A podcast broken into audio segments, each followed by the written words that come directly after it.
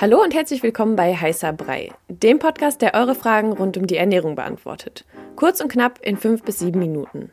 Ich bin Sanja und stelle dem Ernährungswissenschaftler Jan eure Fragen. Antworten gibt's ohne viel Gelaber, direkt auf den Punkt und wissenschaftlich fundiert. Stellt uns eure Fragen via DM bei Instagram an koro-de. Und jetzt viel Spaß mit der Episode. Heute geht es um Heißhunger. Jeder kennt es, alle hassen es. Fangen wir direkt mal an. Wie kommt es zu Heißhungerattacken? Also gut, wie kommt es zu Heißhungerattacken? Ähm, ja, Hunger ist erstmal ein ganz normales Signal. Der Körper braucht Nachschub, muss irgendwie Baustoffe besorgen, Treibstoff besorgen und das ist einfach das Normale. Also Hunger wird überwiegend durch den Zuckergehalt im Blut geregelt. Also es ist gibt auch irgendwie Abstufung etc. Aber trotzdem, man kann sagen, irgendwie, dass der Insulinspiegel und der Glucagon, das der Gegenspieler im Blut, Einfluss auf das Hungergefühl hat. Glucagon macht Hunger, wird ausgeschüttet, wenn der Blutzuckerspiegel niedrig ist. Insulin hemmt Hunger und nimmt Zucker aus dem Blut und bringt es zu den Zellen. Okay, genau. Und ja, wenn man eben Hunger hat, dann heißt es so, der Körper braucht irgendwie was.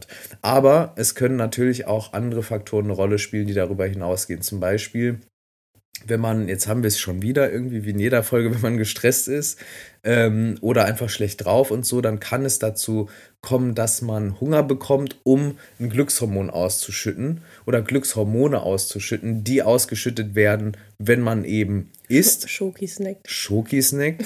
und man sagt auch so Food äh, oder Comfort Food, also Food und Essen und Verdauung, das ähm, macht träge, müde, entspannt also ähm, ist halt ein natürlicher Reflex, der dann eintritt und der entschleunigt halt eben auch. Das heißt, wenn man super gestresst ist, immer drüber und so, kann es sein, dass man durch Essen eben dieses Gefühl bekommt, ah, oh, okay, mhm. endlich mal runterkommen. So. Also ist das so ein Versuch vom Körper, dass man irgendwie stabil bleibt. Genau, das auf jeden Fall Hunger, ganz, ganz wichtig, ganz normal, aber Heißhunger, wo es heute darum geht, kann oft durch ähm, negative Gefühle, negative Stimmungen, sogar bis hin zu Depressionen und so weiter zustande kommen. Dann auch Schlafmangel. Also wenn wir nicht ausgeschlafen sind, dann stimmt irgendwie alles nicht. So Hormonen, Hormonenhaushalt ist nicht im Gleichgewicht und so. Und dann können zu viele Hormone im Blut sein, die eben Hunger machen. Mhm. Genau. Und es gibt dann, wenn wir eh bei Hormonen sind, auch bei, bei Menstruierenden ähm, den Effekt, dass, dass man da auch verstärkt Hunger hat. Also ähm, das kennt's. ist normal, genau. Wie ist das denn? Also, das frage ich mich voll oft. Ich habe literally immer nur abends Lust auf Schokolade. Also ich mhm. esse die auch einfach tagsüber nicht. Mhm. Warum ist das so, dass man immer so nachmittags oder abends erst so Heißhunger hat? Genau, meistens äh, tritt nachmittags und vor allem abends Heißhunger auf. Das liegt vor allem daran, dass man da A schon müder ist. Das hatten wir eben. Das heißt, ähm, die Barriere im Kopf auch so mental, dass man sagt, nee, ich ernähre mich gesund das ist einfach dann abgeschwächt. Also man ist dann müder und man ist nicht mehr so standhaft. Ähm, und dann ist es aber auch so, dass Essen oft eine Art Belohnung ist, wenn man den Tag über irgendwie zum Beispiel gut gearbeitet hat, irgendwie seine Sachen abgearbeitet hat, alles erledigt ist, man nach Hause kommt, ach, entspannen und dann irgendwie wird die Tüte Chips aufgerissen und inhaliert. So, das wäre dann Heißhunger, also als Belohnung. Ähm, es liegt aber auch einfach daran, dass wir bestimmte Gewohnheiten haben, wie zum Beispiel Kuchen essen um 16 Uhr oder abends halt nochmal vorm Fernseher auf dem Sofa irgendwas snacken, kennen wir alle. Das sind halt einfach Gewohnheiten, mhm. die dazu führen, dass man dann eher äh, Heißhunger hat aus Gewohnheit, weil man es halt immer so gemacht hat. Okay, und warum ist das so, dass man dann unbedingt was Süßes oder was Fettiges essen will? Also jetzt Schoki oder Chips, man könnte sich ja auch so eine kleine Möhre reinsnacken oder so. Könnte man auch machen.